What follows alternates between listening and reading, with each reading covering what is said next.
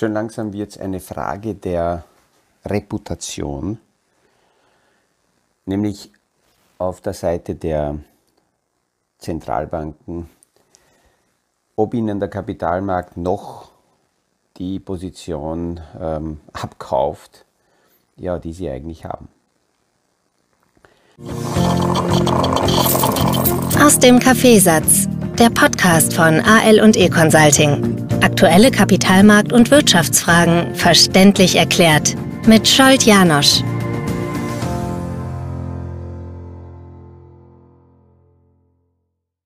Der gestrige Tag war deswegen interessant, weil hier zwei sehr wesentliche Sitzungen stattgefunden haben. Einerseits unerwartet angesetzt, um das Erwartete zu besprechen.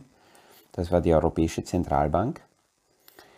Und ähm, die geplante Sitzung der amerikanischen Notenbank, der Fed, und dann die Verkündung des nächsten Zinsschrittes. Aber machen wir es einmal ganz langsam nach der, der Reihe nach. Die Europäische Zentralbank musste gestern auf jeden Fall in irgendeiner Form einschreiten, weil seit einer Woche die Zinsen der europäischen äh, Staatsanleihen extrem auseinanderlaufen.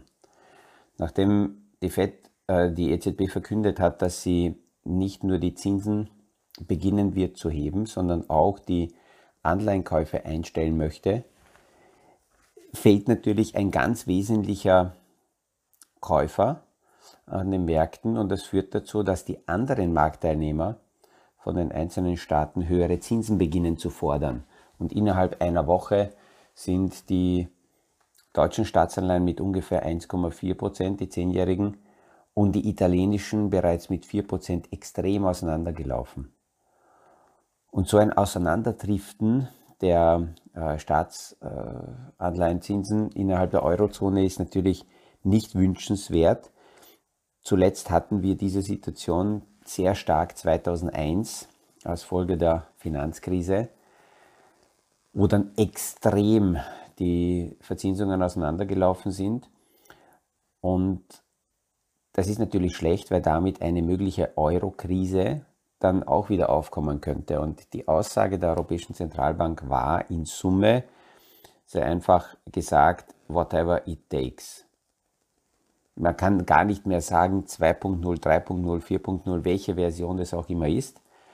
Aber die Europäische Zentralbank hat signalisiert und das ist ganz wichtig, damit speziell Spekulanten an den internationalen Märkten nicht das Gefühl bekommen, sie können gegen die Europäische Zentralbank ähm, wetten. Und diese Wetten laufen international derzeit am stärksten gegen die japanische Notenbank. Ähm, fast alle Notenbanken sind derzeit darauf ausgerichtet und eingestellt, die massiven Liquiditätsunterstützungen der vergangenen Jahre zurückzufahren und eher sogar ins Negative zu drehen. Das heißt nicht nur, dass sie keine Liquidität mehr zur Verfügung stellen, sondern dem Markt auch Liquidität zu entziehen. Das ist eine Überlegung der Zentralbanker, dass damit, dass sie Liquidität entziehen, dass sie damit die Inflation zumindest in jenen Punkten zurückdrängen können, die mit der Geldmenge zu tun haben. Und das wird natürlich Rückenwind für den Aktienmarkt. Da muss sehr viel äh, neu eingepreist werden. Die japanische Zentralbank verkündet aber, dass sie weiterhin an ihren Liquiditätsunterstützungen festhalten und aktuell kauft, sie, kauft die japanische Zentralbank ungefähr 300 Milliarden Dollar pro Monat japanische Anleihen auf. Das sind im Jahr 3,6 Billionen. Und natürlich wettet hier der Kapitalmarkt und die Spekulanten darauf, dass das nicht ewig halten kann. Warum macht das die japanische Notenbank? Naja, damit sie die Zinsen unten hält. Wer würde sie nicht kaufen? Dann würde der Kapitalmarkt die Zinsen beginnen zu diktieren und ähnlich wie in Europa, bei Italien, würden dann die Zinsen sehr schnell von derzeit 0,25 Prozent, ja, auf welche Prozente auch immer explodieren. Und das will die japanische Notenbank nicht. Ähm, kommen aber nochmal zurück zur äh, Europäischen Zentralbank. Wir sehen hier eines, und das haben die Märkte auch in den äh, vergangenen Tagen schon erwartet, dass äh, die EZB in einer viel schwierigeren Rolle ist als die amerikanische Notenbank, weil die Zinsen müssten natürlich nach oben gehen, damit hier, hier Spielraum besteht, Puffer äh, da ist für eine mögliche nächste Rezession, weil spätestens dann, wenn eine Rezession eingetreten ist, äh, ist das Drehbuch der Notenbanker, dass sie dann wieder mit Liquiditätsunterstützung dem Kapitalmarkt und der Wirtschaft unter die Arme greifen, den Kapitalmarkt nicht, sondern eher der Wirtschaft. Nur wenn die Zinsen weiterhin so wie jetzt bei minus 0,5 bleiben, dann gibt es hier wenig Spielraum. Dann könnte man das maximal noch weiter ins Negative drehen und das haben wir seit 2014 gesehen, dass die Negativzinsen äh, nicht wirklich geholfen haben und da eher sehr viele Zombie-Unternehmen am Leben geblieben sind. Die Frage ist, haben die die Zeit dafür genutzt, um sich zu sanieren, um ähm, mit dem hyperbilligen Geld ähm, ihre Geschäftsmodelle so aufzustellen, dass auch bei steigenden Zinsen sie überleben können?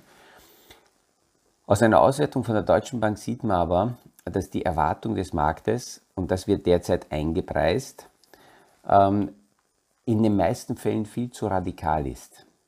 Der Kapitalmarkt hat, wenn wir die vergangenen grob 20 äh, Jahre hernehmen, immer viel, viel höhere, viel aggressivere Zinsschritte erwartet und diese in die Börsenkurse auch schon eingepreist, als was dann auch tatsächlich passiert ist. Und auch jetzt wird teilweise ein, eine radikale Zinserhöhung von, von hier auf jetzt auf 2% erwartet. Das wäre eine unglaubliche Explosion. Und äh, das ist wirtschaftlich nicht machbar. Genau das gleiche auch in Amerika. Ähm, die Diskussion ist aufgeflammt, dass möglicherweise die Notenbank ähnlich wie der Alan Greenspan oder der Faulkner, ähm, zwei ähm, Fed-Direktoren, die die Zinsen radikalst gehoben haben, nämlich über die Inflation, dass der J. Powell was ähnliches machen könnte. Das würde aber bedeuten, dass in Amerika dann die Zinsen auf 8% steigen würden. Das kann man mit gesundem Menschenverstand nicht wirklich äh, gutheißen, weil das würde sowohl in der Wirtschaft, aber auch, auch der Staatsverschuldungsseite massive Probleme bedeuten. Alleine jetzt schon bei voraussichtlich 4% äh, Verzinsung steigt das amerikanische Defizit extrem an. Und ähm, äh, ja, also gestern, äh, nachdem der J. Powell die 0,75% Zinssteigerung verkündet hat, war die nächste Frage, die wichtig war, bis wohin werden diese Zinssteigerungen gehen? Und aktuell wird so angedeutet 3,8 bis 4 Prozent. Anfang 2023 sollte so mal die, die erste Ziellinie sein, um dann zu sehen, wie es weitergeht, möglicherweise dann sogar mit Zinssenkungen zu beginnen. Das ist jetzt einmal ein Plan. Ob das so kommt oder nicht, das ist eine andere Geschichte weil wenn wir davor schon in eine Rezession gehen, dürften diese Drehbücher wahrscheinlich sich wieder ändern. Was aber bezeichnend ist, ist die Geschwindigkeit dieser äh, Zinshebung und da sieht man auch, dass das historisch gesehen außergewöhnlich ist, was derzeit passiert.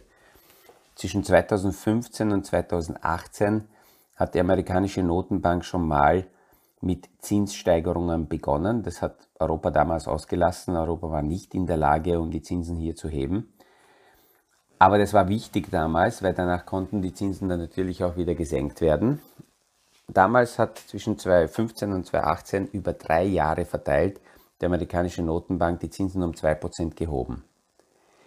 Diese 2%, die werden jetzt im Augenblick über knapp 100 Tage, also drei Monate, abgewickelt.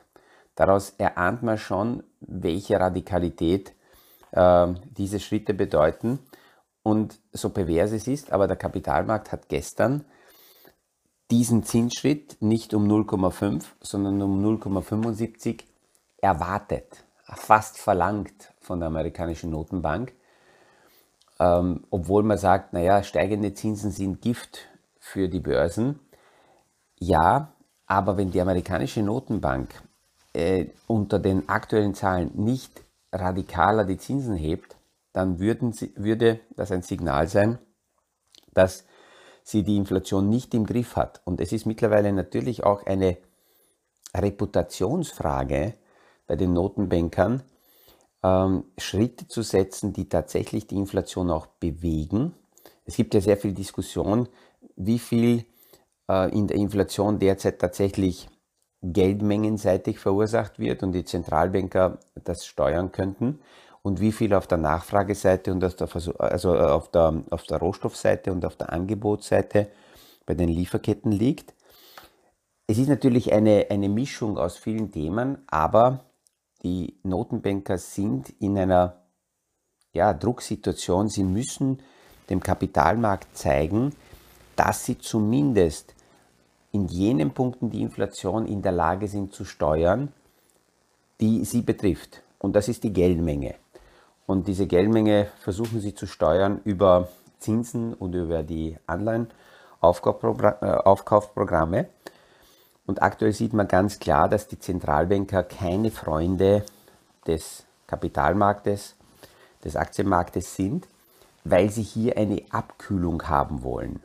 Und wie kann man diese Abkühlung erreichen? Naja, indem einerseits die Zinsen gehoben werden und damit Liquidität gebunden wird, aber damit, dass die Zinsen gehoben werden, auch Unternehmen ihre Expansion ein bisschen einschränken. Nicht so leicht, nicht so schnell in neue Investitionen nach vorne gehen, damit die Nachfrage zurücksinkt. Wenn die Nachfrage sinkt, braucht nicht so viel bestellt werden. Wenn nicht so viel bestellt wird, können die Rohstoffpreise ein wenig zurückkommen. Öl ist weiterhin sehr entscheidend.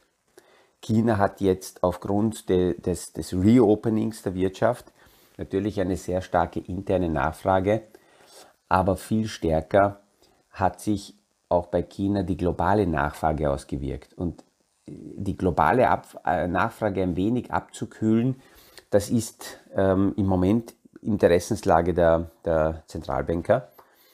Hätten die gestern nur 0,5% Zinsen gehoben, wäre das sogar eine Enttäuschung für den Kapitalmarkt gewesen, weil das dann ein Signal gewesen wäre, dass sie entweder die Inflation laufen lassen oder sich eingestehen, dass sie die Inflation selber nicht beeinflussen können.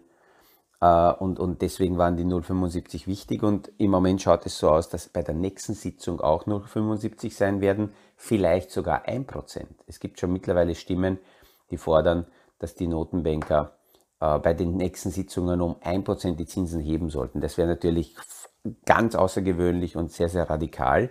Aber wer weiß, wohin sich der Kapitalmarkt bis zur nächsten Sitzung ähm, äh, einstimmen wird. Äh, wir sehen eines vor der, äh, also nach der FED-Sitzung ist vor der FED-Sitzung und da wird schon wieder diskutiert, was sind die nächsten Schritte, die auf uns zukommen.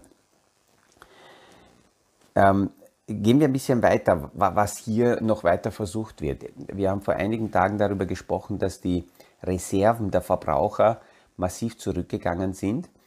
Und es gibt mittlerweile auch Stimmen. Eine Statistik, die ich gestern in die Hand bekommen habe, zeigt auf, dass diese äh, Liquiditätsunterstützung, das amerikanische Helikoptergeld, eindeutig ein Fehler war. Ähm, ohne diesem Helikoptergeld wäre die amerikanische Inflation derzeit deutlich niedriger, im Moment über 4,5 Prozent und ohne Helikoptergeld wird sich diese Inflation unter 2 Prozent bewegen. Und äh, ich denke, dass wir das noch öfters hören werden, dass diese Liquiditätsunterstützung ein Fehler war und dass äh, zusätzlich die Inflation angeheizt hat weil ähm, die, in Amerika versucht man derzeit die Inflation dem Joe Biden in die Schuhe zu schieben, als ob er das verursacht hätte. Man muss natürlich dazu sagen, wenn sein Programm, äh, dieses äh, Build Better Back Plan von Amerika, ähm, wenn das durchgegangen wäre, dann wäre die Inflation jetzt nochmal höher. Dann wird das nochmal extrem explodieren. Gott sei Dank ist das nicht durchgegangen, diese Geldproduktion. Und man sieht eben, wie gesagt, aus dieser Auswertung, dass die Helikoptergelder Inflationstreiber waren und das hat damals noch der Donald Trump äh, gestartet. Er war also ein Teil davon und äh, ich denke, dass Richtung Wahlen diese Argumentationslinie noch stärker aufkommen wird, damit, damit nicht alle äh, schwarzen Peterkarten äh, bei Joe Biden bleiben. Was, was äh, ein bisschen pervers klingt, aber die Tatsache, dass die Reserven der Verbraucher zurückgehen, das ist positiv für den Aktienmarkt. Und zwar aus dem Blickwinkel der Inflation. Natürlich kann dann der Konsument weniger konsumieren und wenn er weniger konsumiert, sinken die Umsätze und wenn die Umsätze sinken, sinken die Margen. Das ist grundsätzlich einmal eine Linie, die nicht so positiv ist. Aber derzeit betrachtet der Kapitalmarkt eher die Inflationsentwicklung als wichtigeren Punkt, weil wenn die Inflation nicht abkühlt, dann geht man derzeit davon aus, dass die Schritte der Notenbanker noch länger, noch radikaler sein werden. Und das gefällt natürlich dem Kapitalmarkt nicht. Im Moment ist die Stimmungslage so, dass der Kapitalmarkt sagt, okay, tut, was zu tun ist, auch wenn das sehr radikal ist. Aber dann haben wir eine neue Situation und dann können wir weiter. Das ist eine sehr starke amerikanische Mentalität. Wir sehen das bei Krisen, dass die amerikanischen ähm, Investoren, Anleger, äh, das, der, der ganze amerikanische Markt Krisen ganz anders abarbeitet als die Europäer. Äh, die Amerikaner gehen frontal hinein in allen Krisen, die wir äh, so in den vergangenen Jahrzehnten gesehen haben, haben wir gesehen, dass sowohl bei der Arbeitslosigkeit sie viel radikaler sind, die Zahlen springen nach oben. Für den Einzelnen mag das natürlich eine Tragödie sein, aber sie wissen, dass danach es auf jeden Fall positiv weitergeht und wenn man heute seinen Job verloren hat, so what, dann packt man seine Sachen zusammen und hat vielleicht sogar morgen oder übermorgen schon wieder einen neuen Job. Wenn also die äh, Verbraucher jetzt weniger Geld zur Verfügung haben, dann sind sie gezwungen, wieder arbeiten zu gehen. Sehr viele sind ja mit diesen finanziellen Unterstützungen nicht arbeiten gegangen und das hat dazu geführt, dass der Arbeitsmarkt sehr, sehr ausgetrocknet ist. Es gibt viel mehr Jobs als zur Verfügung stehende ähm, Arbeitskräfte und das treibt die Inflation über die Löhne nach oben. Wenn aber die Leute nicht mehr aus ihren Reserven, also aus dem Ersparten, aus dem geschenkten Geld leben können, sondern wieder arbeiten gehen müssen, stehen sie dem Arbeitsmarkt zur Verfügung. Wenn mehr Menschen dem Arbeitsmarkt zur Verfügung stehen, ist das gut für die Lohninflation. Zusätzlich wollen sie die Einwanderung noch verstärken. Das ist überhaupt auch in Europa natürlich im Bereich des Fachkräftemangels eine wichtige Geschichte, die Einwanderung noch stärker zu unterstützen, damit mehr Arbeitskräfte zur Verfügung stehen, damit die Löhne nicht so stark nach oben gehen. Und das nächste, was wir sehen werden, ist, dass die Arbeitslosigkeit beginnt zu steigen und dass der Kapitalmarkt das feiert. Obwohl, wenn wir die Vergangenheit anschauen, ich habe jetzt ähm, eine andere Grafik hier, die geht zurück bis 1950. Ohne Ausnahme ähm, kann man eines beobachten, wenn die Arbeitslosenzahlen wieder beginnen zu steigen. Ab dann war die amerikanische Wirtschaft seit 1950 ohne Ausnahme immer in Rezession.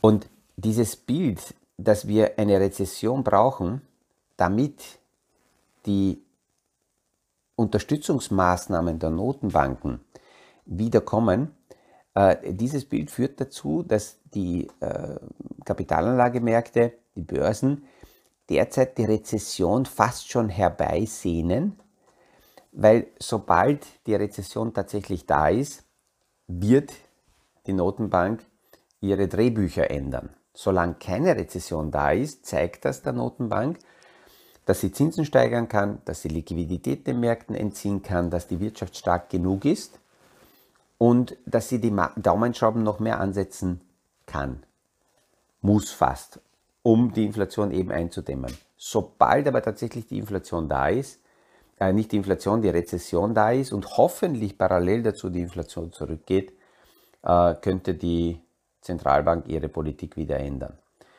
Und es ist spannend, wenn wir das so täglich besprechen.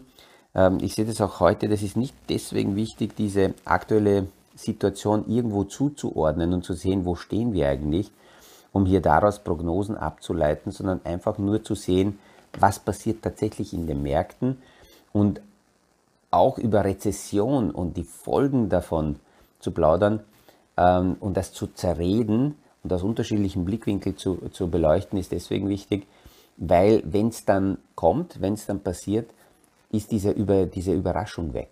Dann ist diese Schockwirkung weg und man kann viel nüchterner mit der Situation umgehen, wenn wir wissen, wir haben jetzt grob Sommer und wir haben uns körperlich eingestellt auf durchschnittlich 26 bis 30 Grad und wir gehen raus und es hat einmal 35 Grad, dann ist das nicht so schlimm.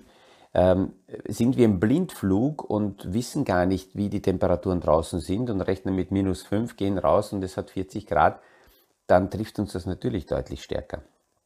Und äh, das ist auch für die Portfolios ganz wichtig, weil wir dann ähm, als Anleger beruhigter mit den Zyklen, mit den Schwankungen arbeiten können, selbst wenn jetzt kurzfristig eben eine Rezession kommt, wenn weitere Rückgänge kommen, ist das nicht ähm, endgültig, nicht final. Das heißt nicht, dass wir ab jetzt nur noch in Rezession leben werden. Nein, sondern diese gesunde wirtschaftliche Schwankung ist notwendig und darauf werden dann die Akteure, aber auch die Zentralbanken natürlich dann wieder reagieren.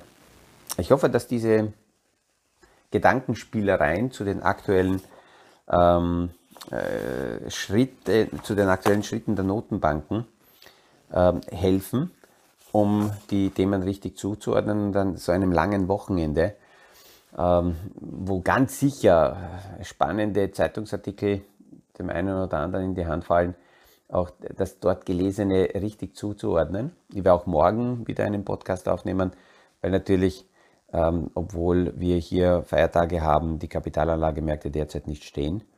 Und auch heute wird es wieder interessante Themen geben und der, der, morgigen, der morgige Tag ist ja noch, noch interessanter, weil da ist dieser Verfallstag der Optionen, darüber haben wir gestern und vorgestern gesprochen und es wird sehr spannend sein zu beobachten, was die Märkte aus so einem äh, Verfallstag machen und wie die, wie die Kurse sich da entwickeln werden. In diesem Sinn auch heute wieder einen schönen Tag ähm, gut einschmieren, damit keine Sonnenbrände aufkommen und wir sehen, wir hören uns wieder morgen in der Früh beim nächsten Podcast aus dem Kaffeesatz. Das war aus dem Kaffeesatz, der Podcast von AL und E Consulting zu aktuellen Kapitalmarkt- und Wirtschaftsfragen, verständlich erklärt mit Scholt Janosch. Aktuelle Fragen, Rückmeldungen und Anmeldungen zum nächsten Kapitalmarkt Talk findet ihr auf unserer Homepage www.aleconsulting.at.